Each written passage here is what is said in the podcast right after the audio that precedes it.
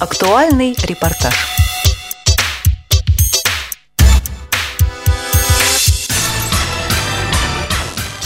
4-5 сентября 2013 года в Ульяновске состоялась третья межрегиональная научно-практическая конференция «Современные информационные технологии как средство повышения уровня качества жизни людей старшего поколения и инвалидов.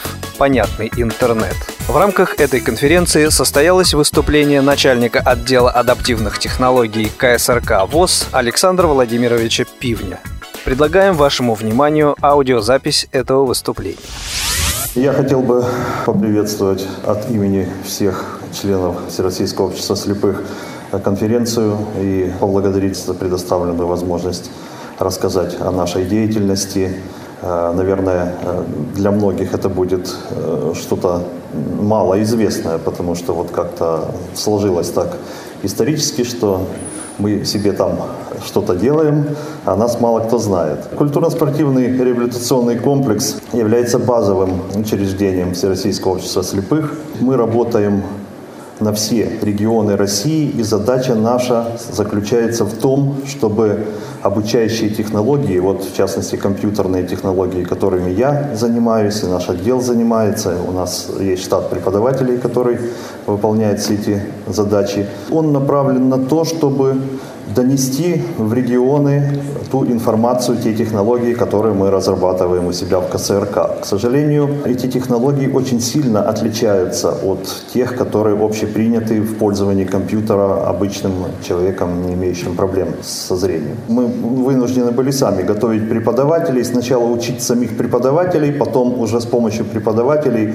учить людей из различных регионов России. Причем задачи, которые мы ставим перед собой, это не не просто научить человека пользоваться компьютером, а мы хотим, чтобы наше учреждение базовое было как бы методическим центром, и филиалы от нашего учебного центра были открыты э, как можно в большем числе регионов. Вот в частности э, регион Ульяновский. Это является как бы первой ласточкой. Уже есть договоренности предварительные создать филиал нашего учебного центра, где бы можно было получить э, знания и воспользоваться теми методическими наработками, которые мы у себя разрабатываем. Собственно, начальник отдела адаптивных технологий, которым я являюсь, это э, такое специально созданное структурное подразделение, которое разрабатывает методики, как незрячему пользоваться оборудованием специально для него не приспособленным. Поскольку многие аспекты э, разработки оборудования, они не затрагивают эти темы, что вот незрячий человек этим будет пользоваться. Мы находим всякие решения вопросов, мы э, делаем методические пособия, мы у себя своими силами выпускаем методическую литературу в плоскопечатном шрифте, крупным шрифтом для слабовидящих, и также выпускаем у себя литературу по Брайлю, которую мы э, раздаем нашим выпускникам после того, как они заканчивают наши курсы. Что же это за курсы?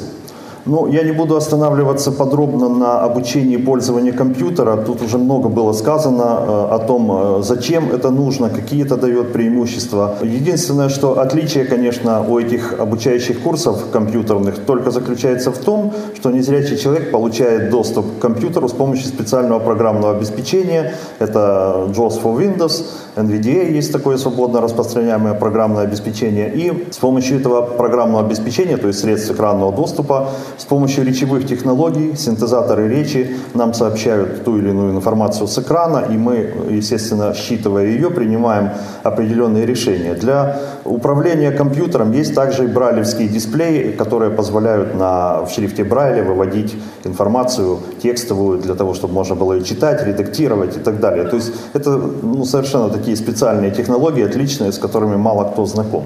Вот. Но тем не менее, вот э, образование, которое у нас проходит по изучению компьютером, оно еще и является как бы начальной ступенью для других обучающих курсов. А что же это за другие курсы обучающие? А это, например, курс по спутниковому ориентированию. То есть спутниковая навигация, она вот, э, когда была создана, Я просто удивился, вот когда я пять лет назад получил э, возможность воспользоваться спутниковой навигацией в гражданском варианте, я как-то подумал, что это именно вот незрячим больше всех и надо. То есть если человеку, э, который имеет зрение, ему это дополнительный инструмент для того, чтобы найти какое-то место, где-то сориентироваться в городе, отыскать э, какое-то учреждение государственное или там библиотеку или ну, любой другой объект, там ту, ту же больницу, то для незрячего человека навигация это, пожалуйста, пожалуй, единственный способ, если не пользоваться методом опроса населения, где находится то или иное и как туда пройти, то человек, пользуясь спутниковой навигацией, он получает э, дополнительную степень свободы. То есть ему не нужно просить какого-то человека, чтобы он его отвел куда-то там э, и показал, как туда пройти. Если он освоил эту нехитрую, будем говорить так, науку с помощью высокотехнологичных средств, он получает возможность самостоятельно перемещаться. Я эти все вещи на себе опробовал. Я тоже до появления спутниковой навигации ходил всегда с э, сопровождающими по городу и в незнакомых знакомые места старался не ходить. Когда мы получаем от наших учеников отклики, что вот человек заблудился с собакой-проводником зимой в Тобольске, когда было 50 градусов мороза, и если бы не спутниковая навигация, так он бы и домой не попал и замерз бы вместе с собакой. Вот такие вот отклики, они, конечно, заставляют задумываться над тем. И наши преподаватели понимают, что они делают большую работу и стараются делать ее максимально хорошо. Естественно, для того, чтобы осуществлять такие э, вещи, как спутниковая навигация, нужно специальное оборудование. То есть на телефоны нужно специальное программное обеспечение, которое будет это все озвучивать. Слава богу, что под системой Android уже это э, обеспечение встроено, то есть достаточно, в принципе, его просто включить. То же самое и касается телефонов на iOS. И э, это очень хорошо, что такие возможности перед нами открылись, и мы теперь пользуемся этими устройствами. Но, к сожалению, навигация для незрячих это не совсем простая вещь. То есть она не совсем такая, как для всех остальных. Поэтому, учитывая особенности, наработанный опыт, мы пришли к выводу, что, видимо, надо самим начинать создавать специальное программное обеспечение, и мы это делаем. То есть у нас на сайте есть специальные ресурсы, специальные средства, когда человек может с телефона зайти на сайт, проложить маршрут из одного места в другой и прочитать, сколько метров и до какой улицы ему пройти, где ему свернуть. И, естественно, владея такой информацией, он уже абсолютно спокойно чувствует себя на местности. По спутниковой навигации вкратце вот так вот все. Мы, конечно, когда преподавателей своих обучали, то цель наша э, таких же преподавателей научить в регионах. И э, мы, когда подбираем учеников на свои курсы, у нас для этого есть специальный сайт, интерактивный тест они проходят. Мы стараемся выбирать людей технически подкованных, технически грамотных, с таким расчетом, чтобы у нас, обучившись, они, приехав к себе в регион, могли там организовать что-то подобное. Пусть не в таком масштабе, как это реализуется у нас, но тем не менее. И многие из наших учеников так и поступают. Они выигрывают гранты, получают какие-то э, спонсорские помощи от местного руководства, и тем не менее вот многие из них несут это в регионы, и это радует, собственно, что эти технологии распространяются. Следующий курс тоже не, не совсем обычный. Это компьютерная аранжировка. Много среднезрячих людей есть музыкантов, есть люди с музыкальным образованием, среднеспециальное музыкальное и консерваторию. Многие из них закончили и компьютером пользоваться для того, чтобы создавать музыкальное произведение, чтобы композиторские свои идеи воплощать, мы тоже учим. Это тоже сложный курс, который требует большого количества времени и э, дорогого оборудования. Но еще самое главное, что хотелось бы мне сказать об этом курсе, что люди, которые на нем обучились, они получают профессию.